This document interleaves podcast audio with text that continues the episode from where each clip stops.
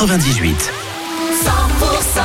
C'est parti, c'est la pause vers le futur. Au moins, on aura du popcorn salé avec Santa, Katy Perry, Claudio Capeo, Stevie Wonder et évidemment Christine Tercier-Daïdé, notre médium qui arrive. Vous lui posez vos questions sur votre avenir dans la région sur 100%.com. Midi.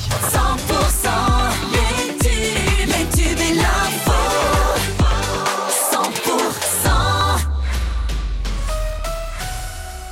L'info 100% avec Pauline Chalère. Bonjour. Bonjour Wilfried, bonjour à tous. Une vingtaine de départements restent en vigilance orange pour vent violent à cause de la dépression Louis. Les Hautes-Pyrénées et les Pyrénées-Atlantiques sont concernés.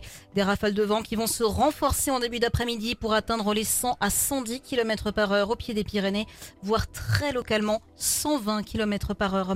La colère des agriculteurs est toujours vive malgré les annonces de Gabriel Attal hier matin. Sur la 64, euh, l'accès à l'autoroute par les entrées Cap-Verne et Lannemezan a été euh, bloqué cette nuit. Hier, les agriculteurs du Béarn, du Gers et des Hautes-Pyrénées ont poursuivi la mobilisation, notamment au niveau de Ralis, l'Escar et Total Énergie à Hydron. Et ils promettent des actions en attendant le salon de l'agriculture et même au-delà. L'avenir des salariés des Galeries Lafayette, toujours pas tranché. Le tribunal de commerce de Bordeaux étudiait hier le dossier des 26 magasins placés en procédure de sauvegarde. La décision sera finalement rendue le 20 mars, une date qui devrait entériner la fin de l'activité du magasin de Pau, qui devrait être le seul à fermer. Une lueur d'espoir se maintient donc pour les galeries de Tarbes. La stèle de la médaille militaire encore dégradée à Tarbes. Le poteau en marbre qui tient la chaîne du monument a été décelé et cassé.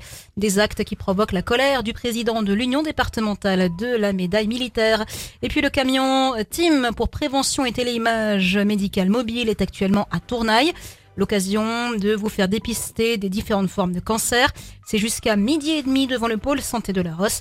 Et cet après-midi, de 13h30 à 17h30. Dans le reste de l'actualité, le gouvernement a acté ce jeudi dans un décret des économies de 10 milliards d'euros annoncées après une révision en baisse de la prévision de croissance 2024. Israël a lancé cette nuit de nouvelles frappes aériennes contre Rafah dans le sud de la bande de Gaza au moment où s'amorce au Caire des pourparlers compliqués pour tenter d'instaurer